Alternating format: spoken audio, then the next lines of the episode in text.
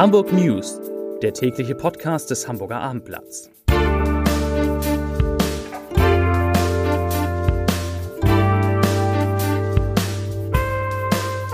Liebe Hörer, es ist Freitag, der 27. Oktober und hier sind unsere drei Top-Themen des Tages. Die Abendblatt-exklusiven Hintergründe zum Baustopp beim Elbtower, ein Traumjob für alle Lego-Bastler und der überraschende Rückzug des Hafenschiffs. Hier sind Marcel Becker und Sebastian Günther.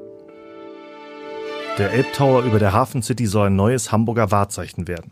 Das Hochhaus hat bereits eine Höhe von 100 Metern erreicht.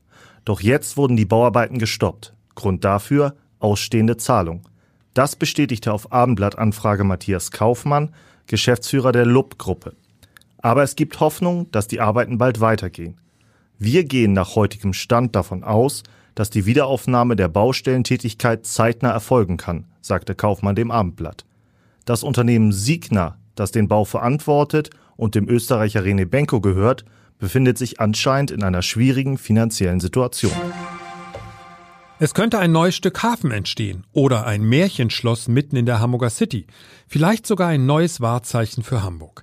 Beim Bauen mit Lego sind der Fantasie kaum Grenzen gesetzt. Für besonders kreative Liebhaber der bunten Steine bittet das Lego Discovery Center, das im Frühjahr 2024 in Hamburg eröffnet, jetzt einen ganz besonderen Job an. In einem Wettbewerb wird der Master Model Builder gesucht. Die Aufgaben erklärt Isabel Albrecht, die Sprecherin des Lego Discovery Center.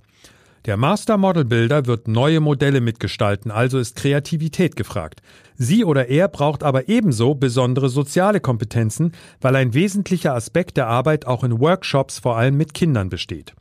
Am 11. November von 10.30 Uhr bis 16 Uhr im IKEA Altona findet der große Baumeisterwettbewerb statt. Für Zuschauer ist der Eintritt kostenlos.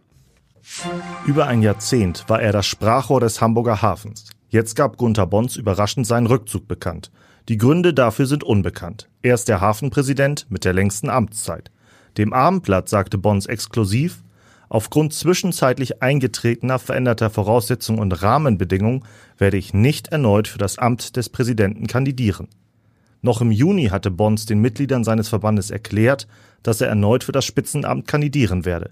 Gunther Bons war kein bequemer Hafenpräsident.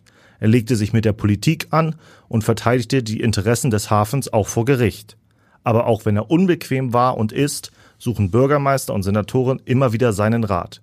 Wer Bons Nachfolger werden wird, steht noch nicht fest. Und hier sind die Top 3 der meistgelesenen Artikel auf abendblatt.de.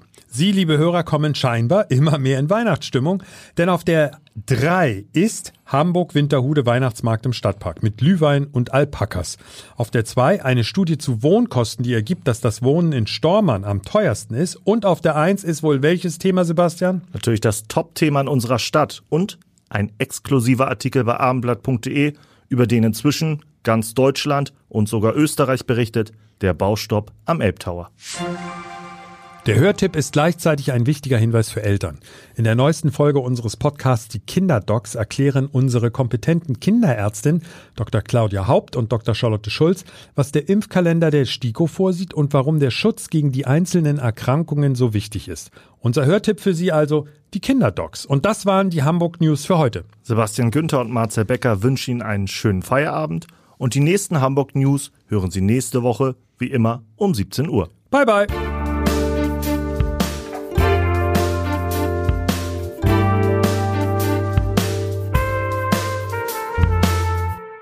Weitere Podcasts vom Hamburger Abendblatt finden Sie auf abendblatt.de slash podcast.